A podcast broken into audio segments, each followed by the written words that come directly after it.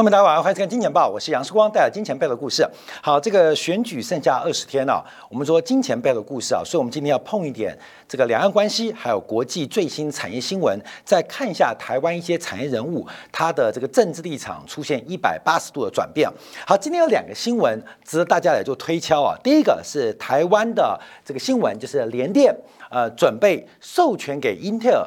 在十二纳米的制程当中啊，呃，给予英特尔极大的制程的协助，还有专利的协助。市场，联电啊，目前的十二纳米制程啊，并没有量产，可是却可以用高价的方式授权给英特尔。这也代表台湾半导体跟美国最大的半导体出现了重大的一个策略的联盟跟合作，这非常难得。因为过去联电的制程突破都是跟 IBM 来寻求授权，甚至给予美方，尤其是 IBM，IBM 啊很多的权利金。但这一次啊。这是台湾之光吗？由联电授权给技术转移给英特尔，那渴望得到未来上百亿的授权金。当然，联电啊，呃，公司是不做任何的评论跟说明啊。但我们的新闻可以特别观察。等一下，我们来讲讲这个新闻啊。另外一个也跟联电有关。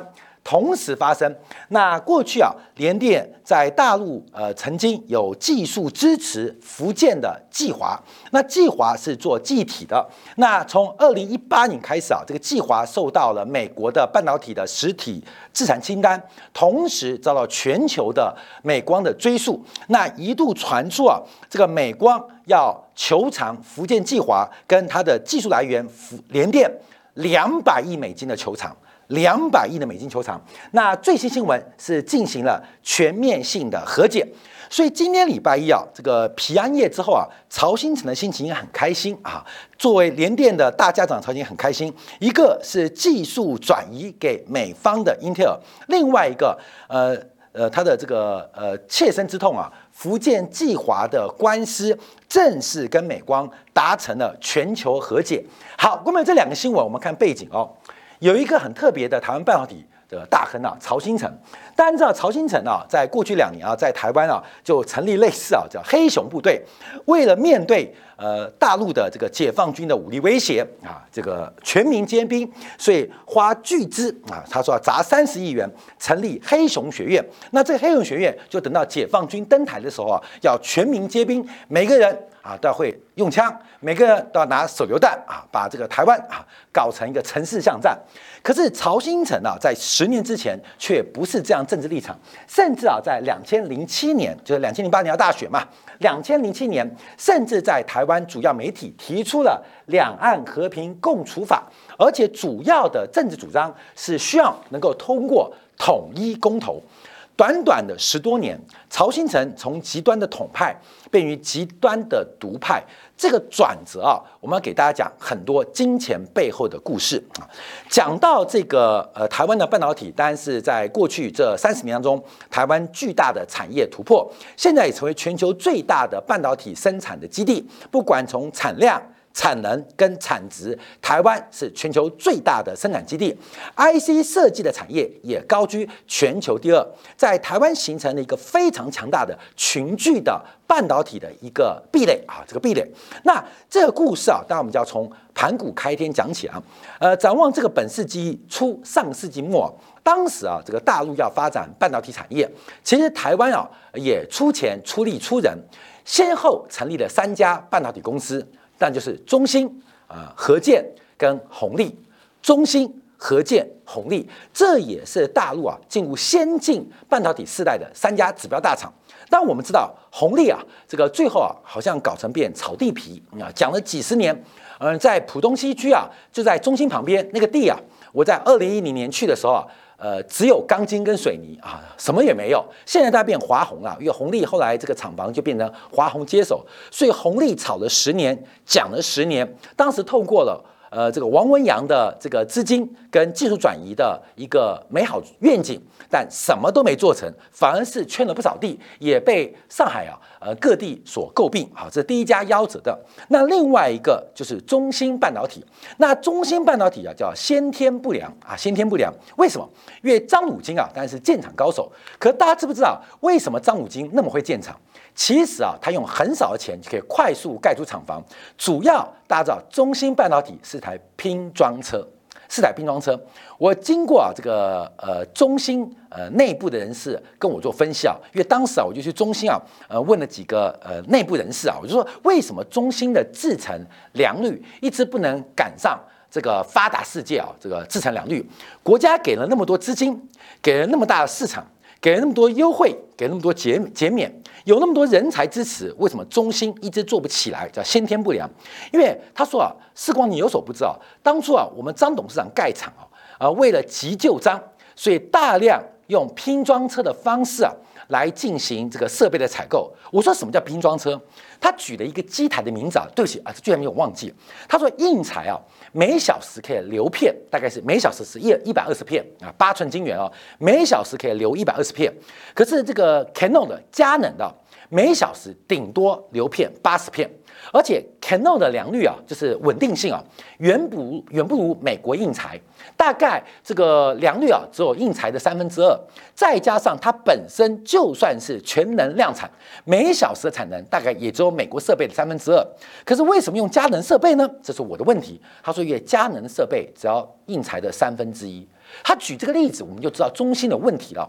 中芯当初盖厂盖得很快，而且马上能够有产出，主要原因是大量采用全球科呃全球设备的二流厂，又便宜又好用又上手。可是这使得中芯后来啊，在制程的突破跟产品的生产良率的提高，都产生先天不良的问题。那后天堪忧啊，因为后面啊，这个中兴啊入资的大股东叫做大唐电信，巨大中华嘛，巨龙、大唐、中兴、华为嘛，巨大中华，中国不是有四大这个巨头吗？通讯巨头嘛。现在我们只知道华为啊，偶尔还听到中兴，那个巨龙、大唐你还听过吗？早就不知道去哪里了。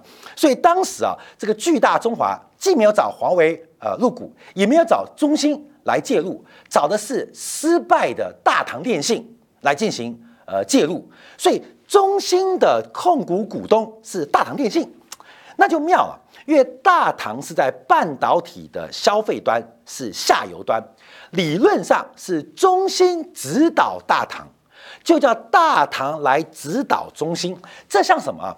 像六十年前的大炼钢。你懂意思了吗？叫不懂炼钢的人来炼钢，所以中心啊先天不足，后天失调，所以才有今天啊落后于全球制成的一个结果。但这两年啊开始呃突发猛进啊，需要一些改变。可是我们看到中国半导体的发展，其实真的是非常非常辛苦。好，中心是拼装车，红利是搞水泥钢铁圈地的，那合建是什么？这何建的秘辛就更多啊！那何建用的是什么样的设备啊？值得大家好好的推敲，好好的琢磨。当时在苏州盖出了第一座八代厂，那何建用的是什么样的设备？既不是日本的廉价品，也不是红利的钢筋水泥，但合建的良率跟制程一直推不上去。到底它用的是谁的？二手跟汰换下来的设备呢？那这个汰换下来设备就要跟连家军在九年代遭遇到一场天灾有关啊！这故事我们就不能讲下去啊，就讲下去会有法律风险啊。但大家自己去脑补啊，呃，有假如你有有心的话，你 Google 搜取一下，就把它补起来啊。那核建为什么良率、产能跟制程带不起来？主要也跟它的设备配置高度有关。核建的成立，除了有曹新成宣名字，对于两岸这个中华民族的信仰高度有关，但其中它设备从台湾搬迁到苏州的过程当中，这个有非常非常多值得推敲的地方。你看清我就知道了，你看清我知道。所以我们看到，在上世纪末，在本世纪初，中国最先进的三座半导体厂。中芯、合建、红利，基本上给中国的半导体点错了科技树，点错了科技树，所以科技树可能点对了，可是树长歪了，花开不出来。好，这是前言呐，这是我们先做一个铺梗啊，做观察。好，但我们先不要用商人的商业利益做观察，毕竟啊，其中最值得做留意的还是何建啊，因为毕竟啊，何建有他的母公司联电集团，全球当时第二大半导体的支撑，而且当时联电跟台积电的差距并没有那么大哦，并没有那么大，所以当时联电派的是谁？看到没有？联电派的是谁啊？去了这个核建设厂，叫做徐建华。徐建华在联电的内部啊，常常开玩笑，他是联电的太子。那谁是皇帝呢？就曹新成。所以徐建华从最初级的工程师出身，一路爬升到八寸厂的厂长，而且负责了包括台南新竹新厂的建立。那整个太子磨练，但要去最艰难的战场来进行磨练嘛，所以徐建华就携命。啊，曹新成跟薛明志的安排来到河建进行建厂的负责工作啊，建厂负责工作，因为这些设备他太熟了，从台湾台这个联电搬了什么设备，徐建华都知道。那主要包括业务端，包括招拢人才，建立这个相关的供应链跟客户关系链，徐建华就作为这个联电太子，呃，这个试啊试试试他的手呃这个能力啊，这个接班前最后试炼。来到了何建做总负责人，这个太子最后怎么了？太子怎么了？太子在二零零五年在陈水扁任内被台湾的这个司法当局啊进行了追查跟起诉，所以整个联电的。大陆核建投资案就非常非常的悲催跟凄惨啊！因为什么？很多人是叫家破人亡，被司法追索啊，违反了很多当时两岸关系的条例啊。因为我们看到在民进党执政当中啊，这个曹新成、薛明志的大胆突破，尤其把太子都派过去啊，使得陈水扁政府非常的不满，所以当时啊，大幅的起诉了，包括了曹新成跟薛明志啊，皇帝啊。跟这个呃总管啊都被起诉了，那当然太子徐建华下场也不会太好，所以这些人啊，像徐建华就错过了十年全球半导体的黄金发展的机遇啊，不像台积电太子一路高歌，那联电太子就一直在打官司啊，打官司打官司当中。好，所以我们看到，其实，在两千零七年之前呢，在何建案一审宣判无罪之前呢，其实整个联电。又再度受到司法的拖延，那这个拖延当然也影响到联电跟台积电竞争的差距啊。联电是比较棒冲的，可司法拖延影响非常大。而且两千零七年一审无罪宣判之后，其实曹新成跟薛明志也被迫请请辞了联电董事长跟副董事长的位置啊，这两个就离开了。所以实在啊，说句话，在二零一零年之前，他真的是功在党国。功在哪个党？功在哪个国啊？就不用我们补充，他是功在党国，把自己的资源、把自己的太子都安排到了苏州来进行核建的筹资、筹建跟筹划过程当中。好，这个核建呢，后来的发展啊，就出现了一些转折。好，这个转折很关键，因为在二零一九年的时候，二零一九年中国的证券市场发生一大事。什么事？二零一九发生大事。二零一九年七月二三号，中国的纳斯达克正式挂牌科创板。中国在二零一九年的七月三号，科创板正式开市。那这个科创板就是中国想打造一个美国的纳斯达克。就是由科技的业为主的交易市场，那不仅可以透过市值管理，包括了募资，包括人才济制度，所以中国就成立了一个科创板，是二零一九年七月二三号哦，总共第一次挂牌的有二十五家，有二十五家上市，现在啊，呃，今年为止已经超过五百家了，所以中国的纳斯达克就科创板啊，但注意哦，七月二三号开市，二十五家挂牌，其实本来有二十六家的哦。在七月二十二号，也就是科创板开市的前一天，第二十六家合建宣布撤回原来的上市计划，也就是七月二三号那一天，其实科创板应该有二十六家上市公司，其中作为先进半导体的代表就是合建，可是合建却在开市前一天。撤回了上市安排的工作哦，关没有？这个故事就非常非常的奇葩，怎么可能在上市前最后一天忽然打退堂鼓呢？嗯，这跟蚂蚁金服有点像哦。所以说马云冤不冤？马云可能不冤，真的冤的可能是曹新成，竟然明天要开市了，我的招牌、我的代号都出现了，结果在开市的前一天下午宣布撤回上市申请，这是一件非常非常诡异的事情。好，后面就出来了啊，因为对于何建的控股啊有非常多的意见，因为何建当时啊是组装上市，第一个是苏州何建。第二个是厦门联鑫，另外还有一个 IC 设计公司是山东的联景啊，所以所以一个八寸，一个十二寸，一个 IC 设计公司组装起来啊，组装起来成为新的合建，准备在科创板挂牌。可当时啊，这事后找原因啦，事后说啊，因为这个联鑫啊跟合建。他们之间的控股关系交代不清，尤其是何建对台湾联电的授权金的给付，还有跟台湾母公司联电的技术条款有争议，所以临时阻止了何建的挂牌动作。好，关没有？这个。都是很多事情的，你你不要挂牌就一定嘛？一定是法律上啊，公司不透明啊，呃，这个关系人啊，或你的子公司控股没有说清楚啊，好，整个就挂牌就失败了。所以我们看何建到后来就没有挂牌哦。那何建没有挂牌，其实伤害的是谁？伤害是曹新成吗？不是。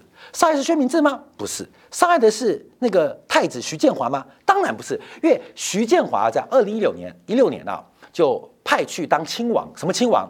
担任台湾汉磊电子的董事长，所以徐建华最后有出路啊？为什么？因为徐建华本来要接班，没有接成嘛。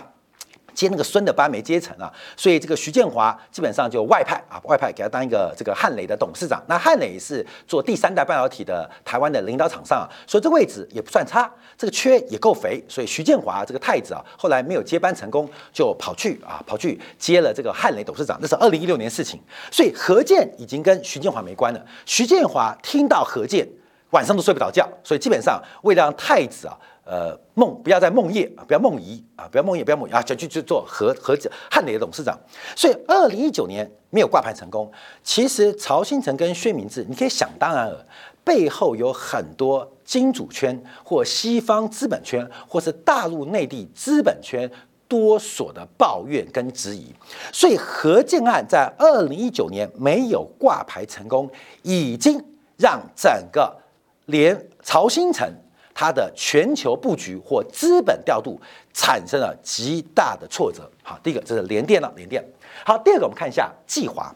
那计华是二零一六年啊，当时啊联电跟厦门市政府啊签订的福建电子集团签订的合作案子，就是准备透过台湾的半导体技术引进新一代的 DRAM 啊。记忆体技术，那二零一六年宣布合作，总投资金额在三四十亿美金啊，预估二零一八年下半年投产，哇，这个进场速度很快哦，因为事实上以比建厂，建厂不是你有钱哦，不是有技术，你要配套的设备厂商，周边的这个成熟的技术工程师啊，所以两年之内就可以盖厂，那盖出来没有？盖出来了，就在就在这个和这个联啊这个厦门啊这个计划。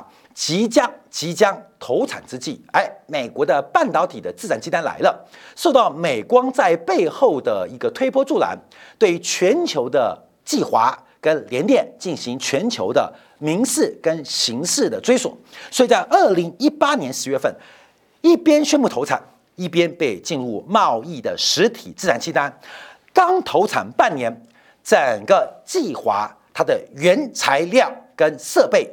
供应全部中断，这厂就废了，这厂就废了。结果大陆官方你知道讲什么吗？说计华无罪，有罪的是联电。这个美光不应该控告福建的计华，要告是告技术来源联电。所以，假如有任何技术专利的这个偷窃啊，或者是授权问题，跟我计划没关，都是联电的问题。好过没有？这两件事情都在二零一九年上半年跟下半年发生，所以当时啊，上半年福建计划出事情，整个厂完全停摆，几十亿美金大量的投资打水漂，啊，大量的技术人才全部啊，这个无家可去啊，所以很多几百位的台湾籍工程师又回到台湾，回台湾连电也没位置待了嘛，就去华邦电啊，甚至华邦电因为台湾的地位嘛，常常华邦电啊，不然就跳到迪英、蓝雅科去，所以搞得又是一些家破人亡。本来预估下半年核建的挂牌可以挖东墙补西墙，结果没想到下半年的核建挂牌也出现问题。好，观众朋友。你能怪曹新成吗？关没有？你能怪曹新成吗？所以我们说啊，呃，金钱豹是告诉你金钱背后的故事啊。所以很多商人的转变其实其来有自。这二十年来对大陆的投资，为什么让曹新成会出现那么大政治态度的转变啊？我讲了两个故事哦。更可恨的，我是讲曹新成心中可恨的，还有第三件事情。第三件事情，好，关没有？计划做什么？做记忆体的。大家知道，台湾的记忆体其实曾经很悲惨过。在两千零八年次贷海啸之后，两千零九年记忆体价格跌到啊没有价格啊 没有价格。所以台湾不管是茂德，不管是利金，包括了华邦，其实都活不下去。甚至包括台塑集团的南亚科、华科也过不下去。所以当时联电派出一个人叫做宣明志，二零零九年哦。薛明志成立一个叫台湾记忆体联盟，为什么成立这个联盟？因为要会于两千零八年马英九的政见。马英九讲什么政见？他说不救记忆体就不配当台湾的领导人。啊，马英九讲的。所以两千零九年，薛明志受到马英九的感召，成立了台湾记体联盟。台湾记体联盟主要什么原因？因为记体需要规模经济。啊，规模经济，所以规模越大才活得下来嘛。像三星啊、海力士规模很大，可台湾好多家哦，又有利金，又有茂德，又有华邦电、世界先进，还有包括纳科、华科，哇，光是台湾就挤了七八九家的这个 DRAM 记体厂商，太多了。所以组成一个联盟打团队战。那当时台湾记体联盟主要谁的技术？希望寻求日本尔必达的技术，因为日本尔必达也快活不下去哦，所以想说我有钱，你有技术，我们就结盟。那当时最大对手不是韩国三星，最大的石头就是美光，就是美光。美光其中做了多项的阻扰，甚至威胁台湾集体联盟。你跟尔必达合作会形成托拉斯哦，你们对于价格的定价权跟产能的配置权可能引发影响，呃，会违反 WTO 的公平贸易架构哦。所以当时美光在其中作梗。最后，尔必达等不到台湾记忆体联盟的资金，而台湾记忆体联盟等不到尔必达技术，就破局了啊！所以我们看到后来茂德也挂掉啦，立即就下市，立金就下市重整啦。华邦电啊，还好投资不大，苟延残喘嘛。谁赢？谁赢？美光在台湾培植了代理人。这个代理人就是台硕集团的华亚科，美光跟南亚科合作成立的华亚科，有新的新的钱、新的技术盖新的厂房，所以美光最后啊，美光最后基本上就透过引武者角色背后遥控了台湾乃至于大中华区第一体产业的发展，所以讲福建计划要回去。追根溯源，假如两千零九年台湾记体联盟成立，真的能够消化吸收尔必达技术，就没有福建计划跟美光的法律跟专利诉讼。所以美光下的棋，美国人下的棋下的又久又远又狠又精准。所以美光拉了台湾最大的民间集团台塑集团合作，来打垮了其他这些。台湾集体联盟的所有参与者，在这一次的挫败当中，我跟你讲哦，就是美方势力击溃了中方势力。我们可以这样讲，这中方势力不代表是共产党支持的，不代表北京支持的，可是留在台北的中方势力。所以这些新仇旧恨的累积，又碰到刚刚前面讲的二零一九年的两件事情，我们看到就使得台湾最有实力的半导体的大亨。曹新成政治面貌的转移，好，观众朋友，这面貌转移，现在美国给大家更大红包，所以美光跟福建计划的和解，当然对福建计划有利。那联电对福建计划其实没有直接投资，可是这一个和解的官司会让联电很多的未来的法律诉讼风险一度高达两百亿美金，这风险完全消失，代表这个案子就就此了结了，了了曹新成跟曹信成子弟兵们的心腹大患。那另外观察。那这时候要给点红包啊，所以英特尔这时候就跟联电进行策略结盟。那英特尔跟联电合作，是不是要制衡台积电呢？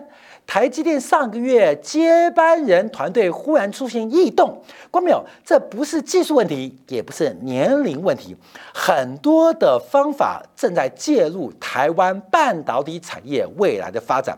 所以，我们今天要花点时间呢，啊，等一下再讲经济啊，讲数据啊。我刚才讲这个故事，是，既然两个新闻在看到曹新成的转变，你就知道曹新成真的转变吗？人在屋檐下，不得不低头，一边。是对北京的失望，一边是被迫接受华尔街的或华盛顿的压迫。人家既有萝卜也有棒子，萝卜棒子给你之后，曹新成能不转变吗？所以我才提到，美国既有华尔街，还有好莱坞的剧情，还有戏骨的科技玩具，这种结合啊，中西方的对抗，东西方对抗，其实谁赢谁输？从联电的。今天两则重大的新闻配合朝鲜转变，其实我们已经看出这场战场在未来五年到十年谁是赢面，我不要说谁是赢家，谁是赢面，谁是输面，已经看到了。好，休息一下，我们在接下来部分啊叫怀讲经济数据啊，因为选前我们都要讲点政治，让大家了解金钱背后的故事啊。所以这两个新闻不要小看哦，不要小看哦。我跟你讲，联电有没有可能追上台积电？看到没有？你怎么知道不行？因为台积电的几个什么零本间呢？到底是怎么来的啊？各位没有？美国要扶持谁，谁就长大；美国想消灭谁，谁就被消灭。所以休息片刻，我们就要回来观察。美国上礼拜五公布一个数据，美国的物价数据 PCE，这个 PCE 公布出来大幅低于预期。我要跟大家提到一个没有中国的世界，跟没有世界中国，从一个没有中国世界通胀。一个没有世界的中国通缩，这个通胀通缩之间的变化，就会看出东西方在过去三年的角力。从新冠疫情之后，谁赢谁输？休息一下，我们从美国的 PC 醒物销售、耐久材订单同步来为大家做进一步观察跟分析。